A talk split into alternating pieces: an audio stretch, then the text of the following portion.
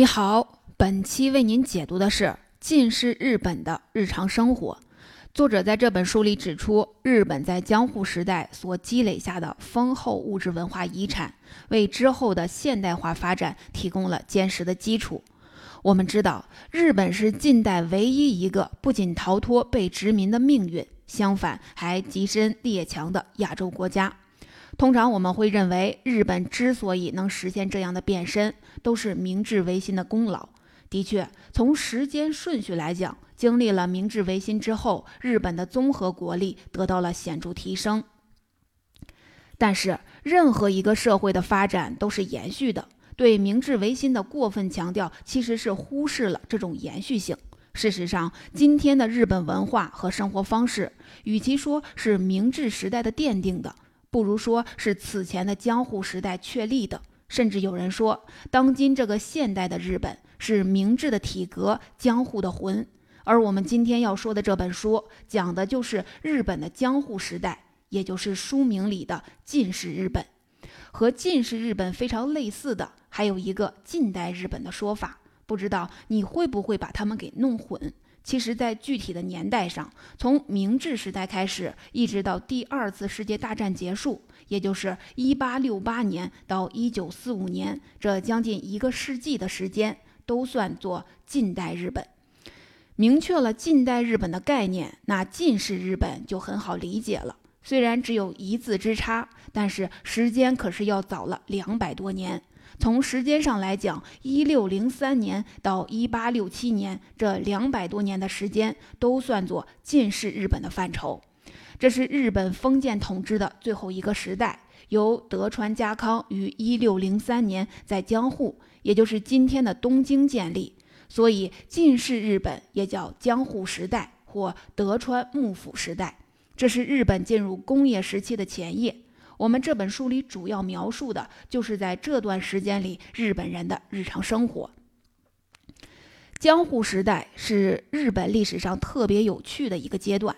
在德川幕府统治时期，日本奉行的是闭关锁国的政策，除了中国和荷兰等极少数国家之外，幕府禁止日本与国外通商，甚至禁止制造用于远洋的船只。而这极少的对外贸易也只能在长期这一个地方进行。同样的，传教士也被下令驱逐出境，以巩固幕府的统治。可以说，在这段时间里，日本的社会风俗和文化习惯都被圈定在本土的范围里。我们今天所熟悉的，比如日本浮世绘、寿司这些带有强烈日本民族特色的事物，都是在江户时代兴起或者流行的。由于奉行闭关锁国的政策，江户时代在过去很长一段时间都被认为是日本进入现代化的一大阻碍。大家普遍认为，在这段时间里，日本经济倒退，生活水平低下。和后来的明治维新相比，生活在江户时代的日本国民实在是太太过于贫穷和落后了。但是这种观点在上世纪六十年代开始被日本和西方学者所质疑。包括作者在内的大部分学者都逐渐地意识到，在江户时代，日本人的生活标准和身体健康水平都在持续提高，并没有因为幕府的种种限制而衰退，反而因为这些限制，使得日本国民在日后逐步进入工业化时，更偏爱自己本国的传统生活方式。而正是这种稳定的生活习惯，帮助日本度过了明治时代新旧更替的过渡。这本书的作者叫苏珊·韩立，他是美国华盛顿大学历史学教教授，也是日本研究领域权威的专家。苏珊一直致力于研究德川社会的物质文化生活，出版了很多著作，其中最著名的就是我们今天解读的《近世日本的日常生活》这本书，在一九九九年获得了西方世界里日韩研究专著的最高荣誉——约翰·惠特尼霍尔图书奖。那么这本书到底有什么特别之处，让它从众多著作中脱颖而出呢？这就要说到这本书的标题了。我们之前讲过，在很长一段时间里，江户时代被认为是日本进入现代化的一大阻碍。但是事实真的是如此吗？在进入工业化之前，日本的生活水平是否真的低于西方国家？它所经历的工业化和其他西方国家有什么不同？带着这些问题，苏珊将目光放到了这段历史时间里和日本人的生活细节上，通过对国民物质生活的理解和观察来反推这段历史对国家发展的意义。介绍完这本书的基本情况和作者概况，下面我就为您来详细讲述书中的内容。总的来说，这本书研究的核心问题就是江户时代的日本人究竟是怎么过日子的。围绕着这个核心问题，作者分别从住房家装、资源观念、生活方式、城市卫生和人口发展这五个方面进行了全面的描绘。第一部分，我们先来看看第一个方面的内容：江户时代日本的住房和家装发展水平。之所以先说这个内容，是因为在作者看来，房子是江户时代人们财富增长最有力的证明。通过观察房屋的建筑材料、框架结构、面积大小和功能分区等情况，能够很好的评估当时日本人的生活健康水平。在江户时代，统治阶级多为将军、大名、武士，占全国人口的百分之十左右。剩下的就是平民，二者的身份地位有着显著差别，所以居住水平也非常不同。我们先从平民的房屋开始说起。平民的住宅被称为民家，由于这一阶级的人口占全国总人口的绝大部分，所以也更能反映出江户时代居住水平的变化。在十七世纪前后，民家的建造技术有了重大突破。可以说，这些突破直接大幅改善了日本人的居住条件。其中最重要的突破是基石的引用。基石顾名思义，就是在房屋建造之初用于巩固和稳定的大石头。我们知道，日本是地震频发的国家，所以早期日本的住房是以木桩而不是墙面作为房屋的支撑物。木头有比较好的柔韧性，所以在发生地震时，房屋虽然会晃动，但不至于整体倒塌。但是使用木头也有一个问题，由于这些用于支撑房屋的木头是直接接触地面的，这么一来，潮湿的天气很容易将木头腐蚀。所以时间一长，房屋本身就是一个危楼了。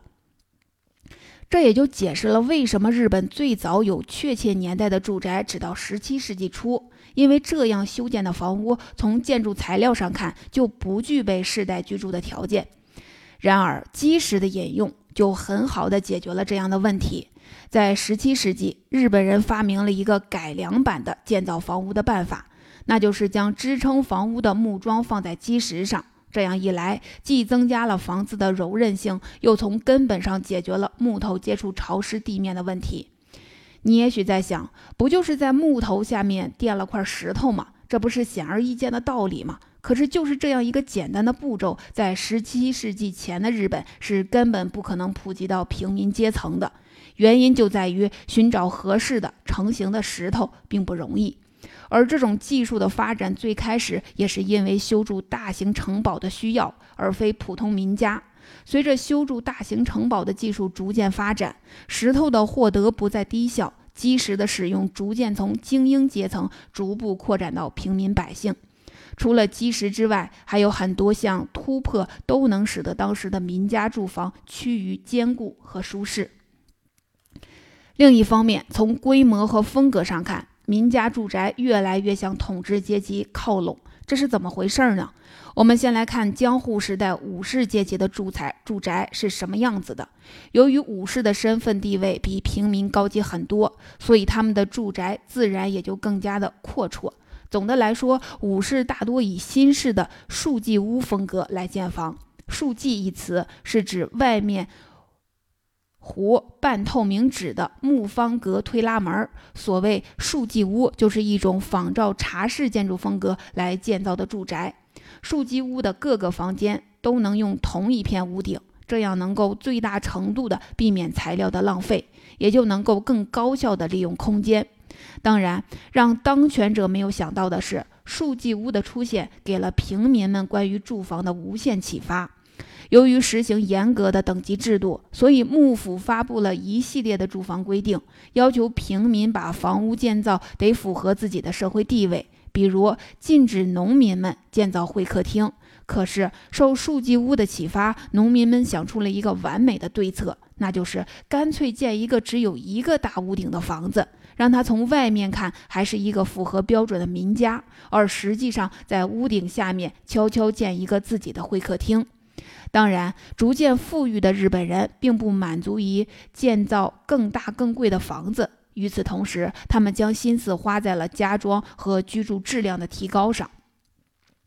榻榻米的铺设让日本人可以远离潮湿的地面，从而远离疾病的困扰。不仅是房屋，当时平民和武士们对消费品的追求也毫不含糊，衣服越买越多，餐具也越来越多，于是用来储藏杂物的收纳柜也开始变得五花八门，装衣服的、装文具的、装茶具的，甚至是装账本的。而其中最有趣的是一种装有轮子的柜子，这种柜子专门用来储存贵重物品，这样一旦发生火灾或者其他自然灾害，屋主人可以快速将其推走。这种种样繁多的柜子，其实就是江户时代日本国民生活水平提高的有力证明。上面就是为您讲述的第一方面的内容。在江户时代，人们的住房和家装水平都有了显著提高，而这也就是整个社会财富增长最有力的证据。第二部分，那么接下来我再为您讲述第二方面的内容：江户时代日本人的资源观念。在这一部分，作者首先提到了一个很有趣的现象。在十九世纪，日本初开国门的时候，来到这里的西方人深感不适。因为在很多美国人看来，日本人的房子几乎不能叫做家，没有烟筒，没有阁楼，没有他们熟悉的壁炉，这让来到这里的美国人崩溃不已。这就要重新说到最开始我们提到过的德川幕府采取的闭关锁国政策。尽管16世纪的日本已经和外界有了不少贸易往来，但是17世纪的锁国政策使得商贸往来严重中断。对于江户时代的日本人来说，衣食住行都没有办法离开他们生活的这个小岛。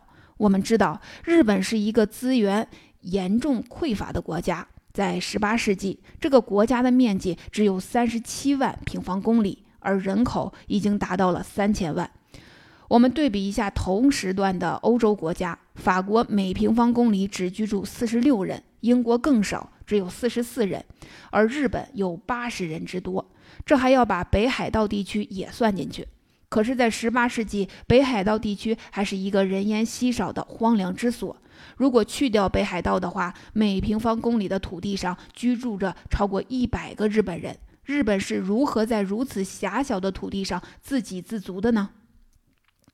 这当然得益于日本人对资源的节省和有效的利用，最大限度的节省资源这一思想是深深扎根于日本民族骨子里的，不仅体现在幕府统治阶段颁布的政策法规上，也体现在国民个体的日常生活中。可以说，这种思想影响着日本生活的方方面面。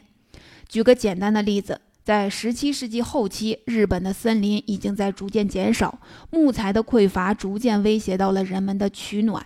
在这种情况下，幕府和各地方政府颁布了一些法规，禁止乱砍乱伐，并且鼓励植树造林。为了贯彻保护树木的思想，幕府甚至创造了割山这一规定。所谓割山，就是这将林地分割，分给各家各户，促使日本人从长远的角度来对待这些树木。不仅如此，日本对资源的多重利用也是十分聪明的。围炉就是一个很好的例子。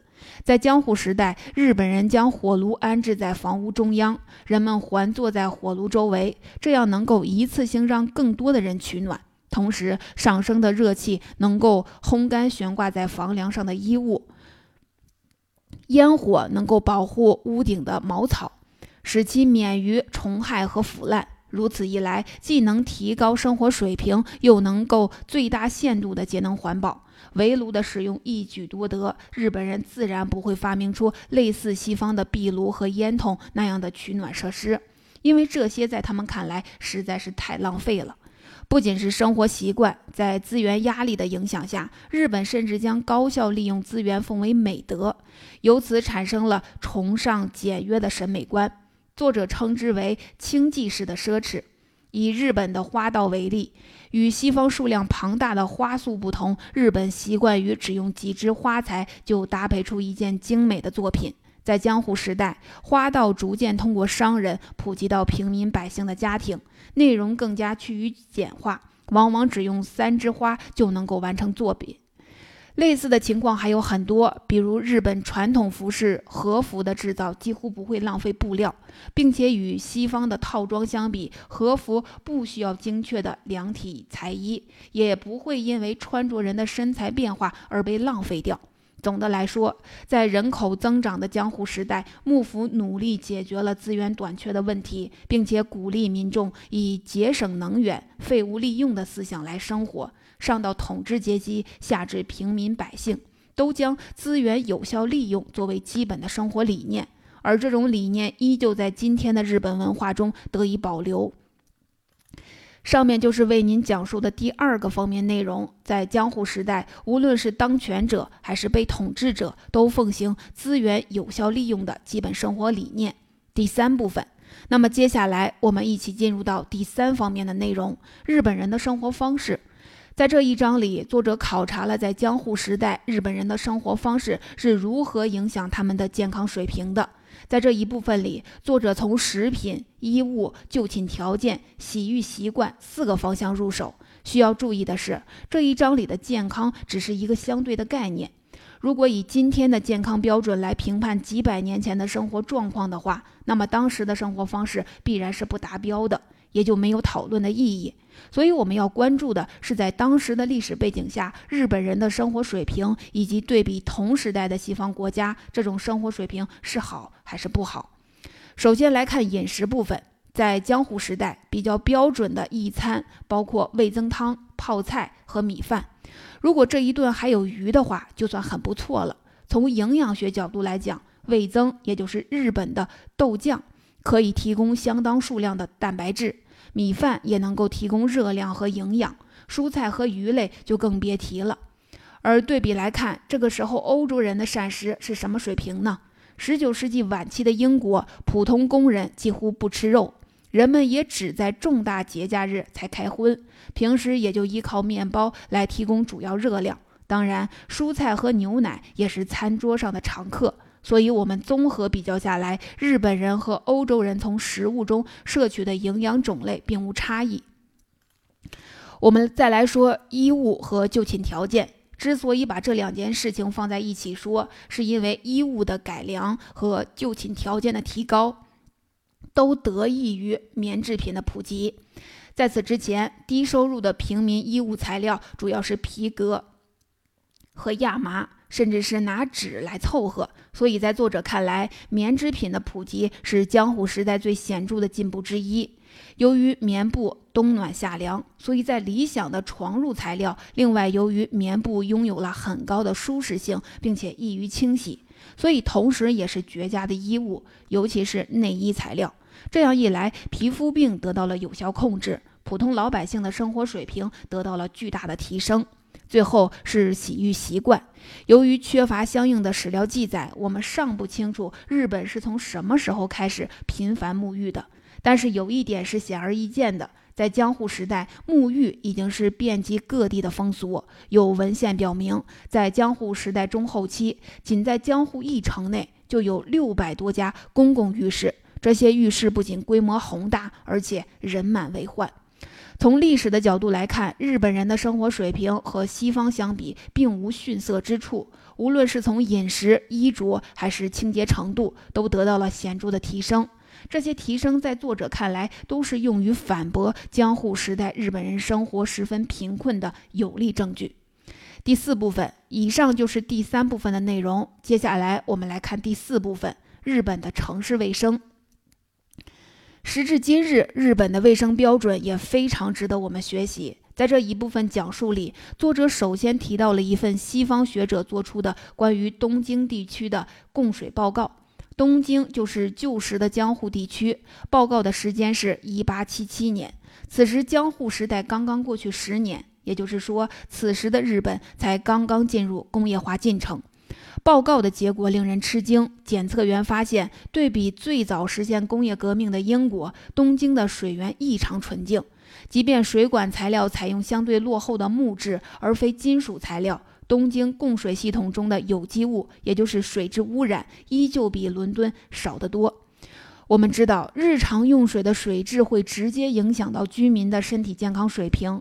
由于供水系统污染而引发的霍乱、伤寒等疾病，曾一度肆虐英法美等多个国家。十九世纪最著名的英国君主维多利亚女王的丈夫阿尔伯特亲王就死于伤寒，贵族尚且如此，更别提平民百姓了。作者提到，日本江户时代的城市化进程是史上罕见的，但如此一来，给大规模的城市供水几乎是一个世纪难题。即便是在18世纪的伦敦，市民每周也只有三天时间能够取水。而在这三天里，能够取水的时间也只有七个小时。不仅如此，由于大多数水管都在地面上，伦敦政府还要额外加派人手看管水管，以防止市民偷水。但日本并没有出现这种情况。在供水时间上，江户地区再一次证明了日本城市建设的出色之处。不仅全天二十四小时不间断供水，市民们甚至用多余的水修了一座瀑布。那么，日本城市是如何保证水源充足和水质干净呢？这就要说到使用规范和污染防治了。首先是使用规范，虽然建设了大规模的水管系统，但幕府规定，除非是高级贵族，个人严禁从主水管系统中取水。不仅如此，政府还在水管系统中修了很多水井，规定市民就近先用井水，没有的话再去用水管。这样，水井和水管并用，水管系统的支路就不容易断流。这样，水井和水管并用，水管系统的支路就不容易断流。可以说，这两项政策的落实可以很好的保证水流的充足。其次是污染防控，任何供水系统都会受到人类垃圾的污染，其中最糟糕的就是粪便污染。在抽水马桶刚刚发明时，伦敦人甚至将大小便直接倒在泰晤士河中。纽约和巴黎政府也曾对这个问题束手无策，而日本却从来不曾出现这个麻烦。最本质的原因在于，日本人从来没有将粪便视为废物，而是把它们当作优质的农业肥料。在他们看来，这些东西是有着极大的经济价值的。没错，在江户时代，粪便是可以被出售的商品，甚至由于需求量越来越大，商人们使尽浑身解数收集更多的排泄物。政府也出台一系列规定来明确粪便的归属，比如在大阪，租户的粪便便归属于房东。和粪便的管理办法一起出台的还有垃圾分类的细则，城外正式的垃圾场也在慢慢建立。这些规定和习惯对于今天的日本人仍然有深远的影响。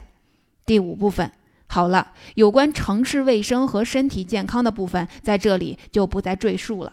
接下来，我们进入到本书的最后一个部分——日本的人口发展规。之所以将这一部分也纳入近世日本的日常生活研究中，是因为人口统计不仅能够反映出人口数量的变化动态，也能反映出这个时间段里人们的健康水平。我们先来看看人口数量的变化。在17世纪江户时代刚刚开始的时候，日本人口在1600万左右；到了18世纪初期，已经增加到了2600万，随后开始逐步的稳定。也就是说，在短短一百年的时间里，日本人口一直在高速上涨。随后，不知道由于什么原因，开始进展缓慢了。前面我们很容易理解，在和平年代，经济逐步发展，社会趋于稳定，生活水平逐步提高，这自然会伴随着人口增长。可是后面为什么又放慢速度了呢？目前学术界比较认可的结论是，日本在进行有计划的人口控制。这样做的目的是确保人民的身体健康水平可以稳步提高，不会因为过高的出生率而降低生活质量。一个农村家庭里并不需要太多的成年人参与劳动，由于土地逐渐紧缺而人口逐渐增加，所以家里多一口人所带来的经济压力比它带来的经济效益还大。所以从长远角度看，日本人已经不愿意再多生孩子了，这是农民自己的想法。除此之外，政府也出台了法令以限制人口增长。在江户时代，政府禁止农民将土地分给多个继承人，所以日本开始了长嗣继承制度。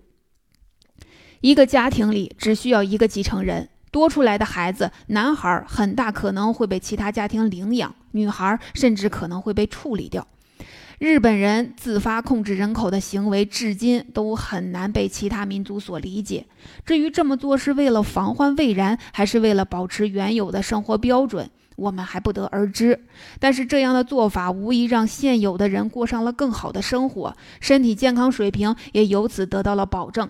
尽管在江户时代的后期，日本的人口增长率几乎为零，但是随着生产力和产量的提升，即便这个国家还没有正式进入工业化十九世纪日本农村的生活标准却是大大提高了。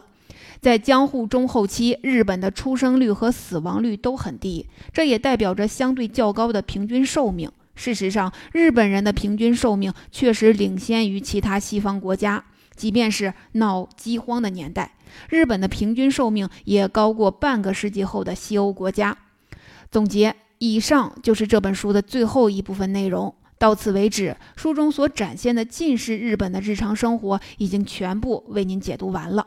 我们最后再来简单回顾一下书里的核心内容。在江户时代，人们的住房水平得到了提高，上至统治阶级，下至平民百姓，都遵循着资源有效性的理念。形成了以简约为奢华的审美观。在这段时间里，即便幕府奉行闭关锁国的政策，日本人的生活水平和西方相比并无逊色之处，甚至在诸如城市卫生的事情上，日本人过得明显比已经进入工业化的欧洲国家还要健康。为了保持这种生活标准，日本还在有意识地控制人口数量。所以，结合书中所描绘的。有关江户时代日本人的日常生活来看，尽管还没有进入工业化，当时日本人的生活水平并不能用糟糕来形容，他们的生活品质是被低估的。在作者看来，日本从江户时代进入到明治时代的过程是十分平稳的，即便明治维新带来了翻天覆地的变化，但是工业文明带来的生活变革始终没有脱离传统的框架。江户时代的物质文明并没有随着这个时代的终结而消逝，而是以一种非常坚韧的特性在新的时代延续下去。而随后而来的日本经济的突飞猛进，也是在江户时代所积累的物质文化遗产基础上才得以实现的。正如作者所讲，当我们想要探究日本现代化的根源，只盯着明治维新的变化是远远不够的。它的源头远比明治维新时代要早。到最后，我们再多说几句。日本是一个非常有意思的国家，人口的百分之九十八都是大和民族，对自己国家的传统文化也是出了名的重视。第二次世界大战后，日本一度严重依赖美国的扶持，整个国家的价值观念受到了前所未有的冲击。江户时代保留的观念时刻与美国代表的西方思想相矛盾。这让日本的年轻一代倍感困惑。可是，就在两种截然不同的文化影响下，日本很快找到了自己的前进方向。这一部分内容在《日本新中产阶级》这本书里有详细的介绍。如果你感兴趣，可以去读一读。